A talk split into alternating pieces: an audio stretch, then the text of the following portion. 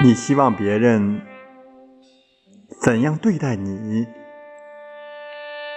你也要怎样对待别人。所以我们在任何时候都不要抱怨别人，而要反省自己，然后由内而外的改变自己的一言一行，感恩每一天的生活，感恩一个人。生活中无论顺逆，都是给予你成长的空间和机会。